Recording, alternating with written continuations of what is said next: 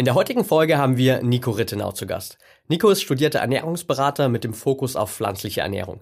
Er kombiniert seine Fähigkeiten aus ausgebildeter Koch mit dem Ernährungswissen seiner akademischen Laufbahn, um Innovationen zu kreieren, bei denen guter Geschmack auf Gesundheitsbewusstsein und nachhaltigen Konsum trifft. Er zeigt in Vorträgen und Seminaren seine Version von bedarfsgerechter Ernährung für eine wachsende Weltbevölkerung und fördert die Achtsamkeit gegenüber hochwertigen Lebensmitteln. Als Ernährungsberater motiviert er zu gesundem, pflanzenbetonten Essverhalten, indem er Fachwissen lebendig und praxisnah vermittelt. Im September 2018 erschien sein Buch Vegan Klischee AD, in dem Nico auf über 450 Seiten die häufigsten Klischees zu veganer Ernährung wissenschaftlich fundiert bespricht. Zeitgleich startet er seine neue YouTube-Videoreihe, in dem er die Inhalte des Buches aufgreift und mit der dazugehörigen Primärliteratur verbindet. Im ersten Teil des Interviews sprechen wir heute mit Nico über seine Interpretation einer vollwertigen pflanzenbasierten Ernährung.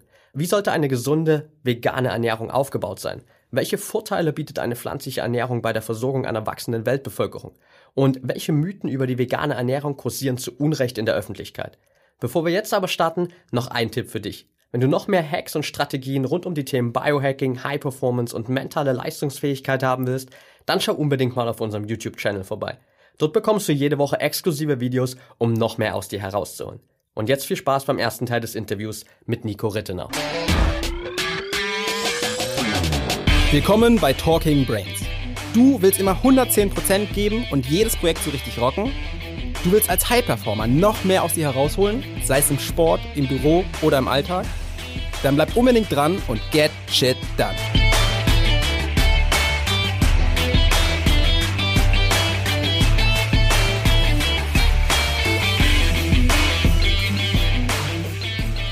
Welcome back hier bei Talking Brains mit einem Interviewpartner, auf dem ich mich heute tatsächlich persönlich sehr gefreut habe, nämlich äh, Nico Rittenau. Schön, dass du da bist, Nico. Danke für die Einladung. Ich freue mich dabei sein zu dürfen. Ja. Lass uns direkt mal reinstarten, wenn man so ein bisschen auf deine Vita schaut. Und mittlerweile, ähm, gerade wenn man sich mit veganer Ernährung beschäftigt, führt in Deutschland kein Weg mehr an dir vorbei. Ähm, Trotzdem bist du ja eigentlich ausgebildeter Touristikkaufmann. Wie kommt man vom Touristikkaufmann zu einem der Experten für pflanzenbasierte Ernährung in Deutschland? Gute Frage. Letztendlich über Umwege. Also wie du richtig sagst, ich komme eigentlich aus der Hotellerie und Gastronomie und hatte damals so diesen, diesen sehr vereinfachten Traum, dass ich nach meiner Ausbildung zum Touristikkaufmann Unternehmensführung studiere und dann irgendwo auf den Cayman Islands ein schönes Luxushotel manage, mir die Sonne auf den Bauch scheinen lasse, mit den Füßen im Sand und es mir gut gehen lasse. Und genau dem bin ich auch gefolgt, bin dann nach Wien gezogen, habe Unternehmensführung im Bachelor studiert, bilingual und wollte dann danach eben in die weite Welt hinaus. Im Zuge dessen aber schon in den ersten zwei Semestern bin ich zum ersten Mal in Wien dann mit vielen Themen in Berührung gekommen, die mein damaliges Lebensmodell und meine eigentlichen Ziele ziemlich in Frage gestellt haben. Das heißt, ich zum ersten Mal wirklich verstanden, man wusste es natürlich schon, aber zum ersten Mal wirklich verstanden, dass während wir ja in einem großen Wohlstand leben, viele Menschen auf der Welt nicht genügend Essen haben. Dass diese Klimakatastrophe, von der wir viel zu wenig sprechen, zu großen Teilen menschengemacht ist und dass nicht alle, aber groß großer Teil der chronisch-degenerativen Erkrankungen, wo wir immer sagen, ja, hoffentlich haben wir keine schlechten Gene, nicht wirklich überwiegend von unseren Genen, manche ja, aber die meisten nicht von unseren Genen, sondern von unserem Lebensstil und darin vor allem auch in unserem Ernährungsstil äh, begraben sind. Und all diese Dinge haben mich dazu gebracht, mich mehr mit dem Thema der Ernährung und des Lebensstils auseinanderzusetzen. Und mein eigentlicher Traum geriet immer mehr in, den, in, den, in die Rückhand, in den Hintergrund. Und so bin ich dann letztendlich über mehrere Umwege in Berlin gelandet und habe, weil ich das Thema der Ernährung für mich als den wichtigsten Faktor relativ früh ausgemacht habe, dazu gekommen und ähm, zuerst Ernährungsberatung im Bachelor und dann äh, Mikronährstofftherapie und Regulationsmedizin im Master zu studieren, weil ich mir diese Frage beantworten wollte, wie können wir denn diese 10 Milliarden Menschen, die wir 2050 sein werden, ressourcenschonend, nachhaltig und gesundheitsförderlich ernähren? Und weil ich eben Dinge nicht nur glauben, sondern einfach wissen wollte, habe ich es dann studiert. Und äh, meine Ernährungsempfehlung ist eben, es gibt ja viele Wege, die zu einer gesünderen Ernährung führen, aber wenn wir jetzt einmal technologische Innovationen, die wir in den nächsten zwei bis drei Jahrzehnten haben werden, außen vornimmt und man fragt, was können wir heute denn schon tun, dann wäre eine der interessantesten und effektivsten Methoden, den Konsum tierischer Produkte zugunsten von mehr pflanzlichen Lebensmitteln zu reduzieren. Ja, spannende Laufbahn auf jeden Fall und äh, eine Menge Gesprächsstoff, den wir, glaube ich, dazu passend haben. Jetzt heißt ja vegane Ernährung nicht automatisch sich gesund zu ernähren. Was macht denn für dich da den Unterschied? Ja, wie du es richtig sagst, vegane Ernährung kann ja alles Mögliche sein. Es gibt so viele Produkte, die zufällig vegan sind, aber weit davon entfernt sind, gesund zu sein. Die meisten Softdrinks sind vegan, äh, Pommes, wenn sie nicht gerade in Schweineschmalz frittiert werden, sind vegan. Aber wenn ich, und deswegen bin ich auch immer vorsichtig, in welchem Kontext ich von veganer Ernährung spreche und in welchem Kontext ich einfach von einer vollwertigen pflanzlichen oder pflanzenbetonten Ernährung spreche, weil das suggeriert schon mehr, worum es mir geht, um vollwertige pflanzliche Lebensmittel. Das heißt, eine Ernährungsweise, die auf Vollkorngetreiden, Hülsenfrüchten, Obst, Gemüse, Nüsse und Samen aufbaut, entweder, wie es jetzt die offiziellen Empfehlungen vorschlagen, geringe Mengen an tierischen Produkten enthält oder, wie ich es persönlich lebe und auch als eine der Möglichkeiten empfehle, rein pflanzliches, wo die Menge an verarbeiteten Softdrinks, Junkfood, Fastfood nicht auf Null reduziert werden muss, aber zumindest deutlich zugunsten von gesundheitsförderlichen Lebensmitteln reduziert wird. Und das ist dann die Ernährungsweise, mit der wir auch diese phänomenalen, durchschlagenden Ergebnisse in den Studien sehen. Von der Umkehr von Typ 2 Diabetes, von der Prävention, vom Stoppen und zum Teil auch von der Reversierung von Herzerkrankungen und vielen weiteren. Das kriegen wir nicht hin mit äh, veganer Junkfood-Ernährung. Ja, das äh, stimmt natürlich. Jetzt hast du gerade schon so ein paar Bestandteile angesprochen. Was ist denn so die Basis oder wie sollte denn so die Ernährung wirklich ausschauen, wenn wir uns auf so eine vollwertige pflanzenbasierte Ernährung konzentrieren? Ja, gar nicht so viel anders wie jegliche andere Mischkost. Das wird oft vergessen. Wenn wir uns die Dachstaaten angucken, Deutschland, Österreich, Schweiz, aber auch die internationalen Ernährungsgesellschaften in Amerika, Kanada, Australien, Großbritannien, sagen die alle relativ dasselbe, weil die wissenschaftliche Datenlage sehr klar ist. Nämlich eine gesunde Mischkost besteht zu mindestens 75 Prozent, zu mindestens drei Viertel ihrer Kalorien aus vollwertigen pflanzlichen Lebensmitteln. Das heißt, das einzige, wo man rumdiskutieren kann, was ist denn mit dem Viertel an tierischen Produkten? Kann man dieses Viertel durch Pflanzen ersetzen? Muss man dieses Viertel durch Pflanzen ersetzen? Und da wird's interessant. Und solange der Großteil der westlichen Bevölkerung so meilenweit entfernt von diesen 75 Prozent ist, wie wir es aktuell sehen, ist mein größter Wunsch und meine größte Aufgabe vor allem einmal diese 80 Millionen Deutsche, ich bin ja Österreicher, ich glaube, es sind so um ja, den Dreh herum. 80, 82. Genau, dazu zu bringen, mehr Pflanzen zu essen, weil das ein viel größerer Hebel sein wird als die 1, 2, 3, 4 Prozent der vegan lebenden Menschen, die dann vielleicht auf 5 Prozent steigen. Natürlich freue ich mich sehr über jede vegan lebende Person, die es dann zu 100 Prozent durchzieht, aber es geht vor allem um diese Majority, um den Großteil. Und egal ob jetzt eben wir von den 75 Prozent oder von 100 sprechen, man, man spricht hier eben von einem Großteil der Kalorien aus Hülsenfrüchten, Vollkorngetreiden und Nüssen und Samen. Und wenn wir uns den Teller angucken, ist aber ungefähr die Hälfte voll mit frischem Gemüse. Gemüse hat halt nicht so viel Kalorien, deswegen ist es zwar vom Volumen her großer Anteil, kalorisch gesehen aber gar nicht so und ergänzt dann entweder als Snacks, als Desserts oder als Teil von Essen durch Obst. Und jede dieser fünf Lebensmittelgruppen hat in Untersuchungen zum Teil auch individuelle und nur in dieser Gruppe vorzufindende positive Effekte gezeigt, weswegen auch meine deutliche Empfehlung ist, keine dieser fünf Gruppen auszusparen. Ja, jetzt hast du ja gerade schon gesagt, ähm, dir geht es vor allem darum, auch äh, wirklich, dass man den Großteil der Menschen überhaupt auf diese vielleicht 75 Prozent äh, Pflanzenanteil zu bekommen in der Ernährung. Was glaubst du, ist deiner Meinung nach gerade das größte Hindernis dafür überhaupt? Das größte Hindernis ist die Verfügbarkeit. Nicht, dass wir nicht genügend Obst und Gemüse in der Obst- und Gemüseabteilung haben, sondern dass es an Wegen fehlt, das Ganze attraktiv zu konsumieren. Ich habe ja auch zum Beispiel letztens für Penny Vorträge gehalten. Wir sind bei Otto. Ich bin ja auch viel bei Unternehmen, die nicht auf den ersten Blick vegan sind und das natürlich auch auf den zweiten nicht sind, die sich aber mit dem Thema der pflanzlichen Ernährung auseinandersetzen. Und gerade bei Penny ging es auch viel darum, wie kann man denn der Allgemeinbevölkerung Wege aufzeigen, wie man pflanzenbetonte Ernährung Ernährungsstile, pflanzliche Gerichte attraktiver gestalten kann, sodass das mehr konsumiert wird, damit wir die Ernährungsempfehlungen erreichen. Und das ist, denke ich, das Hauptding. Es ist nicht die Verfügbarkeit der Rohprodukte, sondern es ist das mangelnde Wissen, wie man aus diesen Rohprodukten ohne großem Aufwand leckere, schmackhafte Gerichte machen kann. Und es fehlt an schmackhaften Convenience-Produkten, die trotzdem gesundheitlich wertvoll sind, sodass man mehr Obst und Gemüse, mehr Vollkorngetreide einfach so essen kann, auch ohne große Kochkenntnisse und generell natürlich das Angebot in der Gastronomie und in der Hotellerie. Ja, Okay, also sozusagen äh, vor allem auch noch ein bisschen die, die Attraktivität des Ganzen. Und darüber hinaus gibt es natürlich jetzt so noch ein paar andere Hindernisse, sage ich mal, sprich vor allem so diese Aufteilung der Gesellschaft vielleicht, dass die einen sagen, vegane Ernährung oder pflanzenbasierte Ernährung ist das gesündeste, was du überhaupt machen kannst und der Rest der Bevölkerung ähm, zerbricht sich den Kopf darüber, dass es ja eigentlich eine Mangelernährung ist. Was sagt denn da eigentlich die Faktenlage? Guter Punkt.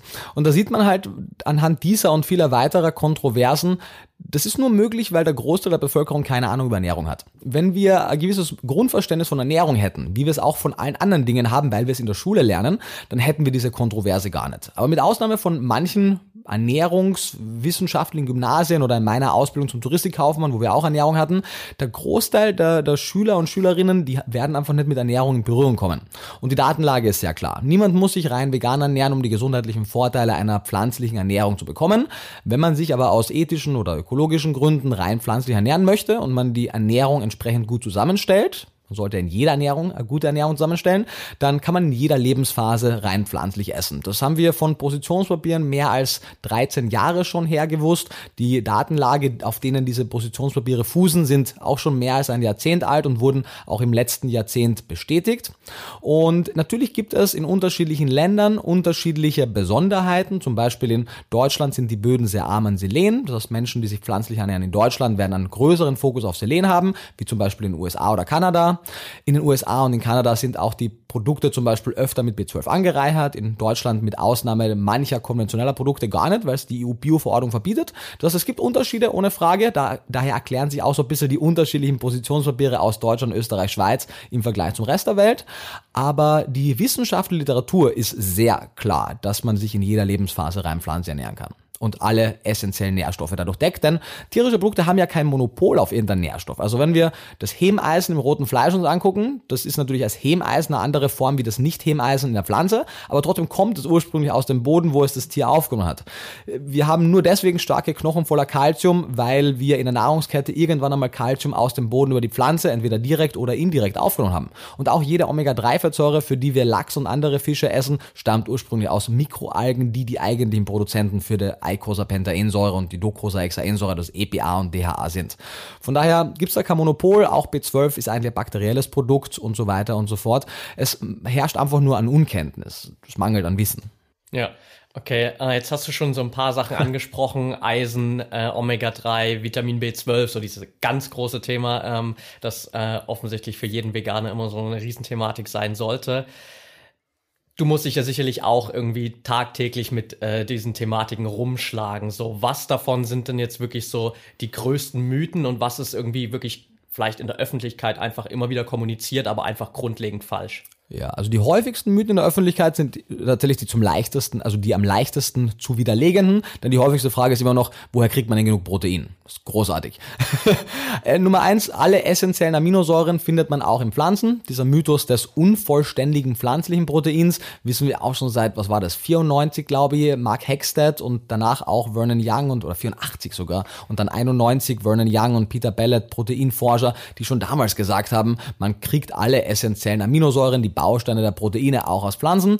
Und wenn man sich jetzt nicht sehr einseitig ernährt, also wirklich nicht nur ein Lebensmittel, nur Weizen oder nur Roggen isst, sondern Getreide, Hülsenfrüchte, Nüsse, Samen im Laufe des Tages konsumiert, dann ergänzen sich die unterschiedlichen Aminosäuren aus diesen Proteinen untereinander und es entstehen die gleichen hohen biologischen Wertigkeiten, wie wir sie im tierischen Produkt finden.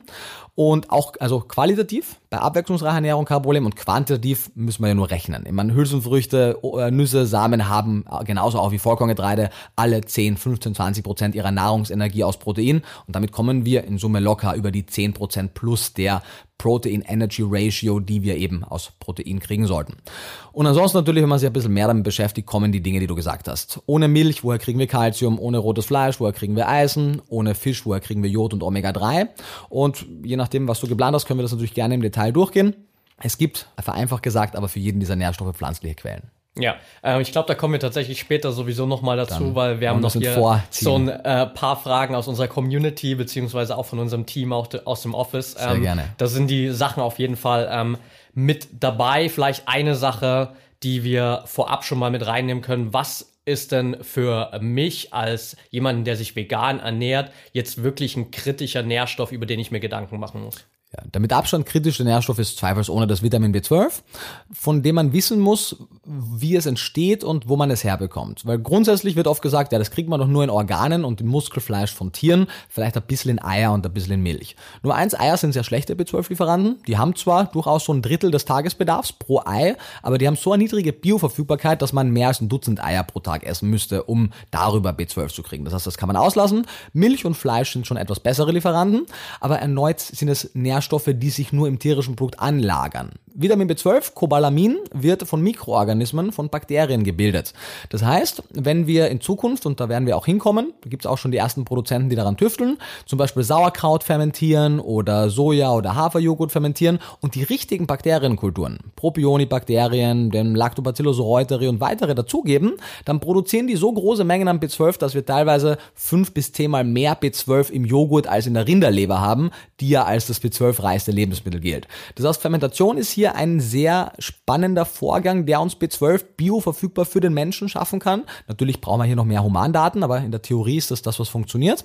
Und ähm, es gibt Experimente mit teilweise mehr als, was waren das, glaube mehr als 400 Algen, wo in etwa die Hälfte der Algen B12 brauchte für ihren eigenen Stoffwechsel. Und wir wissen, dass gewisse Algen also auch in Symbiose mit diesen Bakterien leben. Und so wissen wir zum Beispiel, dass die Chlorella, wenn wir sie richtig anbauen, nicht jede, aber wenn wir sie richtig anbauen, zum Teil auch 200 Mikrogramm pro 100 Gramm Trockenprodukt haben können. Das heißt, so ein Teelöffel Chlorella-Pulver würde dann auch schon den Tagesbedarf decken. Auch hier fehlt es an Humandaten. Die Produzenten wissen zu wenig darüber, aber es gibt durchaus pflanzliche Quellen. Bis es soweit ist, machen wir es uns natürlich einfach und sagen, hey, Nahrungsergänzungsmittel mit B12 sind sicher, gut erforscht, effektiv und äußerst günstig. Warum sollen wir uns jetzt den Umweg über irgendwas machen, sondern nehmen einfach das B12 daher, wo es ja im Prinzip immer herkommt, aus dem Bakterium. Und ob das Bakterium jetzt B12 in einer kontrollierten Umgebung in einem Fermenter oder so produziert oder im Verdauungstrakt einer Kuh, eines Wiederkäuers, das sich dann im Laufe der Nahrungskette im Fleisch ansammelt, macht für die Wirksamkeit des B12 überhaupt keinen Unterschied. Das ist natürlich oft dieser naturalistische Fehlschluss, dass das eine ja total natürlich aussieht und das andere ja unnatürlich und damit schlecht ist. Nummer eins ähm, geht es ja nicht darum, ob was natürlich oder unnatürlich ist, sondern ob es gut oder schlecht, gesund oder ungesund ist, weil man, wir unterhalten uns ja gerade hochmodern mit Technik, haben Laptops, Internet, Schulbildung, Bekleidung und alles mögliche Mögliche. Sehr unnatürlich, aber sehr gut. Auf der anderen Seite gibt es mega viele natürliche Dinge wie Seuchen, Geschlechtskrankheiten und weiteres, die sehr natürlich sind, aber sehr uncool. Und von daher müssen wir uns von diesem Narrativ verabschieden, dass wir möglichst natürlich leben wollen. Wir wollen gut und gesund leben. Und äh, B12 in einem Nahrungsergänzungsmittel ist die einfachste und sicherste Quelle, wie wir B12 bekommen. Ja. Jetzt gibt's ja bezogen auf Bild 12 immer noch so diese, äh, diesen großen Mythos, okay, es ist tatsächlich nur für Veganer ein Thema, du hast es gerade schon angesprochen, es wird eigentlich im äh, Tierfleisch auch nur angereichert über die Lebenszeit hinweg der Tiere sozusagen. Heißt, B12 ist generell auch ein Thema für jeden von uns. Ähm, für jeden nicht, das wäre das wär vegane Propaganda, aber es betrifft weit mehr Leute als nur Veganer. Das heißt, äh, du sagst es richtig, bei Wiederkäuern, die haben die Möglichkeit, wenn sie genügend Kobalt im Futter haben, dass sie auch Cobalamine, Vitamin B12, durch ihre Bakterien selber produzieren. In der industriellen Tiermast wird Schweinen und Hühnern sehr oft B12 einfach ins Futtermittel gemischt. Das heißt, die kriegen genauso Nahrungsergänzungsmittel, das sammelt sich dann halt in ihrem Organismus an und ein Mischköstler, der konventionelles Fleisch zu sich nimmt, supplementiert wird über den Umweg des Tieres.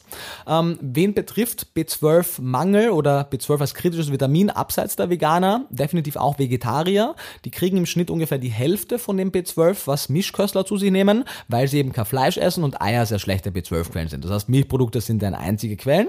Und äh, das National Institute of Health, Institute of Medicine und viele weitere in den USA sagen, Menschen über 50, auch wenn sie sich mischköstlich ernähren, sollten zumindest einen besonderen Fokus auf B12 haben, denn eine ganze Reihe an Medikamenten wie zum Beispiel Metformin bei Diabetes, Protonepumpenhämmer und so weiter, können die B12-Aufnahme reduzieren oder den Bedarf erhöhen. Und das heißt, es kann durchaus auch sein, dass ein gewisser Teil der etwas älteren Mischköstler zwar genug B12 aufnimmt, aber nicht genügend absorbiert und damit auch einen Mangel haben kann. Das sind so die drei Gruppen. Okay. Genau. Spannend. Jetzt äh, beschäftigen wir uns ähm, gerade als, als Firma natürlich auch extrem viel mit dem Thema Biohacking und äh, bedingt dadurch auch viel so mit Longevity und wie können wir eigentlich wirklich gesund alt werden. Also wir haben immer noch so äh, diesen Traum davon, hey, wir werden mindestens 120 Jahre alt, ähm, was ja rein vom Genpotenzial erstmal irgendwie auch machbar ist. Was sind denn aus ernährungstechnischer Sicht so, gerade in unserer westlichen Welt vielleicht, äh, die größten Hindernisse aktuell dafür? Ja, also auch hier was für Daten können wir hier zu Rate ziehen. Es gibt äh, vor allem die Blue Zones, das sind so fünf Gebiete auf der Welt, in denen Menschen äh, nicht nur deutlich älter wurden als der westliche Durchschnitt, sondern vor allem, und das interessiert uns ja, deutlich mehr gesunde, aktive Lebensjahre hatten, weil wir wollen ja die letzten Jahre oder Jahrzehnte in der Horizontalen verbringen, sondern wie in Okinawa, Japan mit über 100 noch unseren Garten selber jeden. Und da sehen wir zum einen einmal, dass die Ernährung definitiv nicht der einzige Faktor ist. Die Blue Zones unterscheiden sich einmal genetisch Nicht wirklich, weil das sind Gebiete in Okinawa, Japan, in Loma Linda, Kalifornien, also in Amerika, in Sardinien, Italien, in Ikaria in Griechenland und Nicoya, Costa Rica. Das heißt, wir können nicht sagen, ja, die haben halt andere Gene, weil das sind sehr unterschiedliche Genpools, was wir hier haben. Was wir hier sehen, sind einfach Menschen, die einen deutlich anderen Lebensstil haben. Das heißt, die machen alle keinen Sport, aber sie bewegen sich regelmäßig. Also keinen Extremsport, kein Bodybuilding, kein Leistungssport, aber sie alle haben einen Garten, sind viel draußen, bewegen sich, haben nicht alle dauernd ein Auto für alles und haben einfach körperliche Aktivität.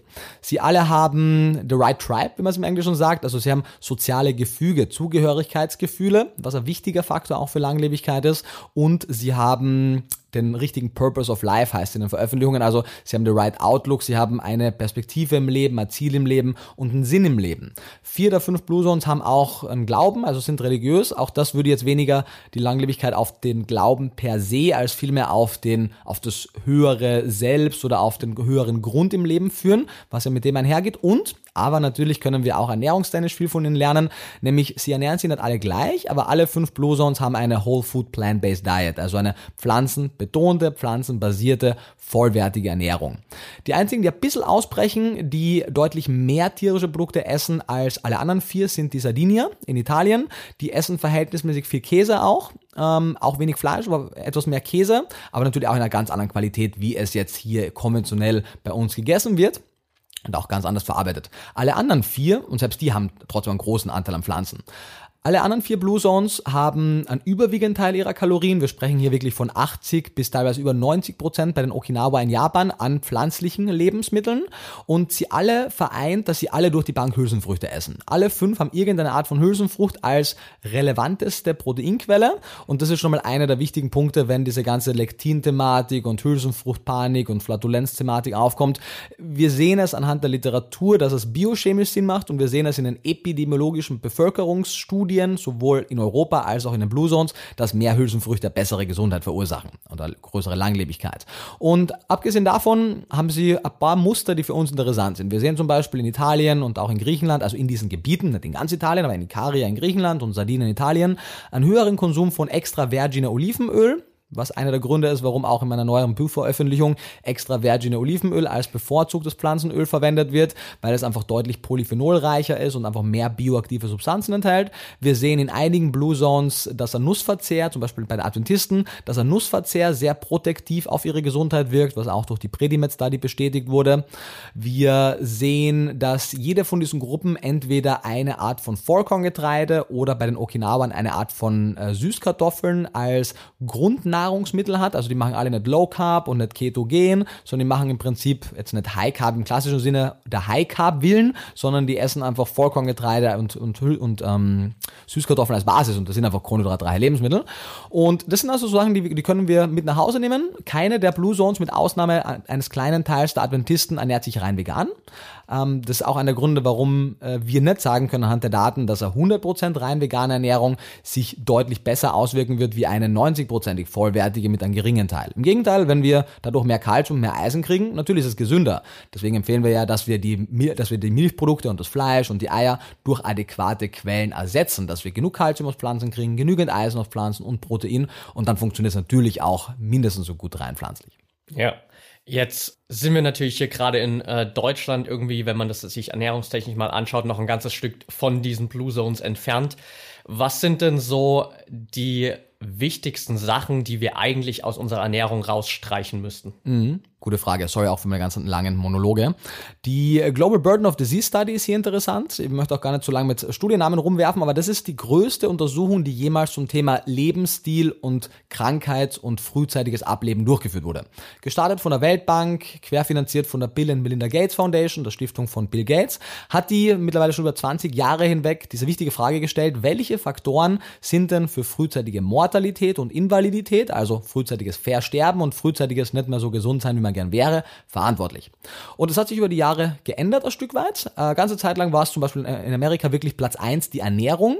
In Europa ist es noch mehr das Rauchen, weil wir im Gegensatz zu den USA noch mehr rauchen. Das heißt, äh, da ist die Ernährung je nach äh, Kohorte, die wir uns angucken, irgendwo Platz zwei, drei oder vier, aber immer noch unter den Top 5. Und ansonsten sind es eben Tabakrauch, es sind Bluthochdruck, der zum Teil aber auch ernährungsbedingt ist, es sind zu hohe nüchtern Blutzuckerspiegel, die auch zum Teil ernährungsbedingt sind.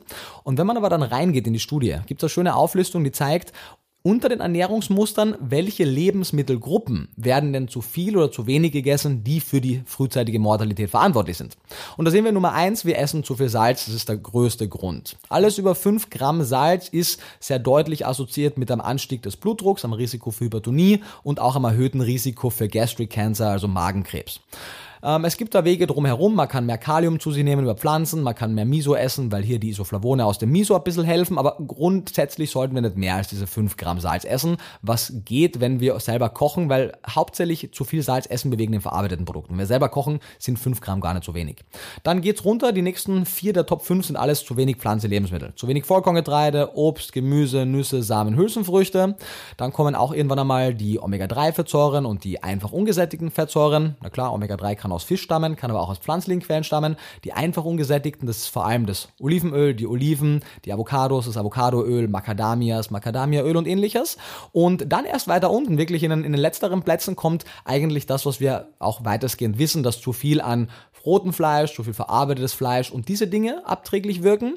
Da sieht man auch wieder mal, dass der Fokus deutlich mehr darauf liegen sollte, was wir mehr essen, anstatt was wir weniger essen. Weil sobald wir mehr von den Top 5 Lebensmittelgruppen essen, essen wir natürlich automatisch weniger vom Rest. Und sehr viel von diesen Vollkorngetreiden, Hülsenfrüchten, Obst, Gemüse gegessen kann auch die zum Teil negativen Effekte vom roten Fleisch, vom verarbeiteten Fleisch kompensieren. In Bezug auf den Cholesterinspiegel, auf die Entzündungen, auf Entzündungsmarker damit und vieles weitere. Ja. Du hast auf deiner Website ähm, stehen, es gibt drei große Risikofaktoren für chronische Erkrankungen, Frühstück, Mittagessen und Abendessen. Welche Krankheiten können wir denn mit einer pflanzenbasierten Ernährung wirklich abschwächen oder vielleicht sogar komplett vermeiden? Ja, also ursprünglich glaube ich, habe ich das zum ersten Mal bei Dr. Michael Greger gehört und fand das sehr einprägsam. Man hört das mittlerweile fast schon als geflügeltes Wort von sehr vielen Ernährungsfachkräften. Und das Interessante ist, dass wir wegkommen von dem Gedanken oder von der Idee in der Ernährungswissenschaft, dass es spezielle kardioprotektive Ernährungsweisen gibt, also Ernährungsweisen, die speziell vor Herz-Kreislauf-Erkrankungen schützen und dass es spezielle Ernährungsmuster gibt, die besonders wirksam gegen Diabetes sind, sondern wir sehen, dass viele dieser Erkrankungen ähnliche Mechanismen teilen und durch ähnliche Ernährungsmuster protektiv vorbeugbar sind. Das heißt, wenn wir uns zum Beispiel die Ernährungsweise von, vom 91er Orange Lifestyle Heart Trial zur Reversierung von Herzerkrankungen angucken und die Ernährungsweise in den Experimenten von zum Beispiel Barnard zur, zum Stoppen und Umkehren von Diabetes, Typ 2, Diabetes Typ 2, dann sehen wir, dass die Ernährungsweisen sich ziemlich ähneln. Und das sind erneut nicht immer rein vegane Ernährungsmuster, aber es sind immer die vollwertig pflanzenbetonten Ernährungsweisen. Orange hat ja ein bisschen äh, Ei zugelassen, ein bisschen Milch zugelassen, aber überwiegend eine pflanzliche Ernährung, weil die sekundären Pflanzenstoffe, das sind ja diese antioxidativ, antikanzerogen, blutzuckersenkend, cholesterinsenkenden Bestandteile, warum Obst und Gemüse und Pflanzen so gesund sind. Und das sind viele Stoffe, die wir natürlich auch, also wir können auch Cholesterin senken mit Medikamenten, wir können auch Metformin nehmen, um die Zuckeraufnahme zu blockieren, aber viele von diesen Mechanismen können wir wesentlich nebenwirkungsärmer über sekundäre Pflanzenstoffe aufnehmen. Okay, spannend. Wie sieht denn jetzt deine eigene Ernährung bezogen auf all das, was du dir an Wissen angeeignet hast, tatsächlich aus? Ist das immer noch eine, eine Balance zwischen vielleicht auch dem einen oder anderen, sage ich mal, nicht so guten Lebensmittel? Oder bist du da komplett weg, weil du einfach die Studienlage dazu kennst? Ja, also das Wichtigste, was ich immer sage, weil natürlich ist eine der häufigsten Fragen, Nico, wie ernährst du dich denn? Und ich habe sehr lange mal gesagt, so hey, das ist völlig egal, weil es geht darum, was sagt die Literatur und was solltest du anhand der wissenschaftlichen Daten machen und nicht die Nico Rittenau Ernährung. Man sollte generell aufhören, im Ernährungsbereich irgendwelchen Gurus zu folgen und sagen, hey, ich mache alles, was die Person sagt, weil die Person finde ich super. So, wir sollten immer fragen, was sind die Daten? Woher kommen denn die Informationen? Aber trotzdem verstehen natürlich das Interesse an meiner Ernährung, deswegen spreche ich darüber natürlich auch offen. Also sie ist rein pflanzlich, in erster Linie aus ethischen Gründen. Und solange wir eben tierische Produkte abhängig vom Tier produzieren, das heißt, solange es kein Cultured Meat, Clean Meat, Clean Milk etc. gibt, wird die auch rein pflanzlich bleiben. Und ähm, die ist Ersteres, was du sagtest. Also ich ernähre mich nicht im, perfekt im Sinne von, ich esse keine ungesunden Lebensmittel, weil es gibt ja auch keine ungesunden Lebensmittel und es gibt auch keine gesunden Lebensmittel, sondern wir wissen sehr deutlich, es gibt nur ungesunde und gesunde Ernährungsweisen. Was wir zum Geburtstag und zu Weihnachten essen, was wir hin und wieder essen, ist wirklich irrelevant für unsere Gesundheit, weil andere Lebensmittel kompensatorisch hier den negativen Effekten entgegenwirken. Das heißt, ich habe auf jeden Fall Lust, hin und wieder Schoko zu essen. Ich habe auf jeden Fall Lust, Torte zu essen. Ist dann halt vegan, aber ich habe Lust auf diese Produkte und ich habe auch Lust, manchmal Weißmehl zu essen. Aber ich verstehe eben, dass ein Großteil meiner Ernährung gesund sein soll. Und man weiß zum Beispiel, du isst am Abend eine Mahlzeit mit Hülsenfrüchten, zum Beispiel ein Kitchery aus äh, geschälten Mungbohnen und, und, und Basmati-Reis. Und am nächsten Tag wird immer noch deine Frühstücksmahlzeit von dem blutzuckerregulierenden Effekt der Hülsenfrüchte profitieren. Oder du isst eine Torte mit Weißmehl und Zucker, du isst eine Schicht Heidelbeeren drauf und die sekundären Pflanzenstoffe in den Heidelbeeren werden den Blutzuckerspiegel stabilisieren. Das heißt, man kann durchaus ein paar ungesündere Komponenten in der Ernährung haben, solange man sicherstellt, dass man gesunde dazu isst. Das heißt, wenn ich so ein bisschen dieses 80-20-Prinzip verfolge, bin ich äh, gut aufgestellt? Immer Pareto. Sehr gut. Was würdest du denn jetzt konkret jemanden empfehlen, der sagt, okay, ich will langfristig vielleicht diesen Weg in Richtung komplett vegane Ernährung gehen, aber vor allem jetzt im ersten Schritt auch mal wirklich mich antasten an diese 75, 80 Prozent wirklich pflanzenbasierte Ernährung? Ja, also zu, zuallererst würde ich sagen, großartig, bitte macht ihn nicht selber fertig, weil viele Leute setzen sich so sehr selbst unter Druck, irgendeinem Idealbild zu gefallen oder gerecht zu werden oder bekommen zum Teil auch von außen starken Druck, weil sie dieses oder jenes machen müssen, weil es der Partner sagt oder die Familie sagt oder der Arzt sagt und die haben alle recht natürlich. Wenn Leute dir dazu raten, dich gesünder zu ernähren und nachhaltiger zu ernähren und tierfreundlicher zu ernähren, haben die alle total recht. Trotzdem ist es im Endeffekt etwas, zu dem man niemanden zwingen kann, solange es legal ist, sich ungesund zu ernähren. Solange man, wir haben ein kollektives Gesundheitssystem, das heißt, wir alle haften für Menschen, die sich ungesund ernähren, weil wir zahlen ja für sie mit. Aber solange das akzeptiert wird und geduldet wird und sogar Kritik an dem, sogar auch mit Kritik dann begegnet wird, solange sind wir da eben solidarisch und das ist auch okay. Aber trotzdem finde ich es nicht okay, dass wir, ich meine, wenn jemand sagt, ich rauche in dem Wissen 20 Jahre lang, obwohl ich weiß, dass es mein Risiko erhöht, sollte man zumindest einmal darüber sprechen dürfen, ob dann vielleicht die Beteiligung an den Folgeerkrankungen nicht einfach auf die Gesamtbevölkerung aufgeteilt wird. Und wenn sich jemand im Wissen schlecht ernährt, dann sollten zumindest diese ganzen ungesunden Produkte so besteuert werden, dass durch die Mehrzufuhr an Steuergeldern die Gesundheitskosten durch diese negativen Lebensmittel gedeckelt werden. Auf der anderen Seite gesunde Lebensmittel subventioniert werden, damit wir einen Anreiz haben, uns gesünder zu ernähren. Das heißt, ich möchte hier gar nicht sagen, dass wenn jemand krank wird, dass es seine eigene Schuld ist und wir ihn alleine lassen. Absolut nicht. Aber ich denke, wir brauchen eine grundsätzlich neue Regelung unseres Steuersystems. Wichtiger Punkt, aber politisches Thema, was heute nicht die große Frage ist. Ähm, wenn sich jemand gesünder ernähren möchte, was in den meisten Fällen heißt, mehr unverarbeitete Lebensmittel zu essen, mehr Pflanzenbeton zu essen, ist es, wie du sagst, gern auch eine Reise. Das heißt, wir wollen einfach die Ernährungsweise in Richtung gesünder geleiten und da können hin und wieder auch Rückschl äh, Rückschritte passieren. Man weiß, jede Veränderung braucht, es gab einmal auch eine schöne Zahl, das waren sieben Fehltritte oder so, bis eine Veränderung überhaupt einmal passiert und die dürfen gerne passieren. Wichtig ist, dass wir dann nur Interventionen haben, dass die Person nicht komplett rückfällt anfällig wird. Und umso höher die Ansprüche sind, umso höher die Chance, dass ich komplett dann aufgebe und sagt, okay, das Ideal erreiche ich eh nicht, dann mache ich null. Und was heißt das? Das heißt, wir werden einmal vielleicht in der ersten Woche gar nichts ändern, sondern nur mit offenen Augen durchs Leben gehen und sagen, okay, was für Lebensmittel, die gesünder sind, gibt es denn im Supermarkt, wo ich immer einkaufe oder im Bioladen oder im Reformhaus? Was für gesündere Alternativen gibt es denn, wenn ich irgendwo angestellt bin, in meiner Betriebskantine? Wenn es keine gibt, vielleicht sollte ich darüber sprechen mit meinem Betriebsrat, dass es da mehr davon gibt. Äh, was gibt es denn in meinem Lieblingsrestaurant für gesündere Speisen? Was sind meine Lieblingsspeisen? Speisen, was davon ist gesund, was ist eher ungesund, wie könnt ihr es vielleicht gesünder machen? Was könnt ihr zum Frühstück essen, was könnt ihr zum Mittagessen, was könnt ihr zum Abendessen? Und wenn man das einmal eine Woche ohne Druck gemacht hat, wird man merken, oh, da gibt es doch jede Menge, was lecker schmeckt, was man vielleicht schon kennt, was man sehr einfach umstellen kann. Und dann kann man gerne in der zweiten Woche sagen, okay, ich probiere eine Mahlzeit, die mir am leichtesten fällt, umzustellen. Bei vielen wird es das Frühstück sein, weil das macht man zu Hause, oder das Abendessen, weil das macht man auch oft zu Hause. Wenn man aber in der Betriebskantine zum Beispiel gute Auswahl hat, dann ist es vielleicht auch das Mittagessen. Und das macht man dann eine Woche. Und dann sollte man einfach nur eine Sache mal probieren. Für 30 Tage sich wirklich einmal konsequent auf das Experiment einlassen. Warum?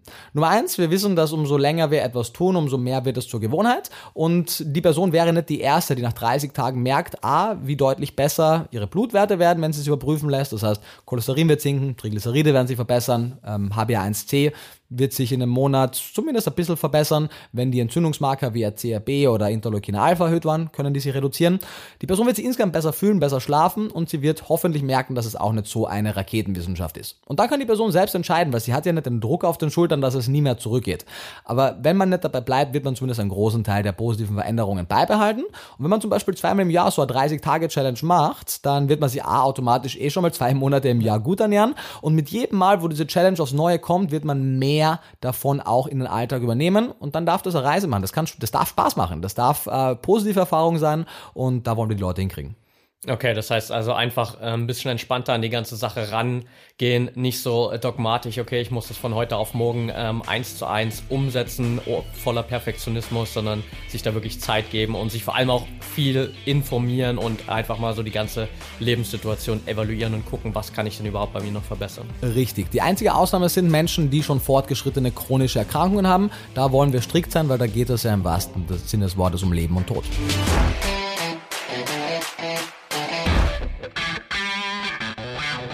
Und damit sind wir auch schon wieder am Ende der heutigen Folge angelangt.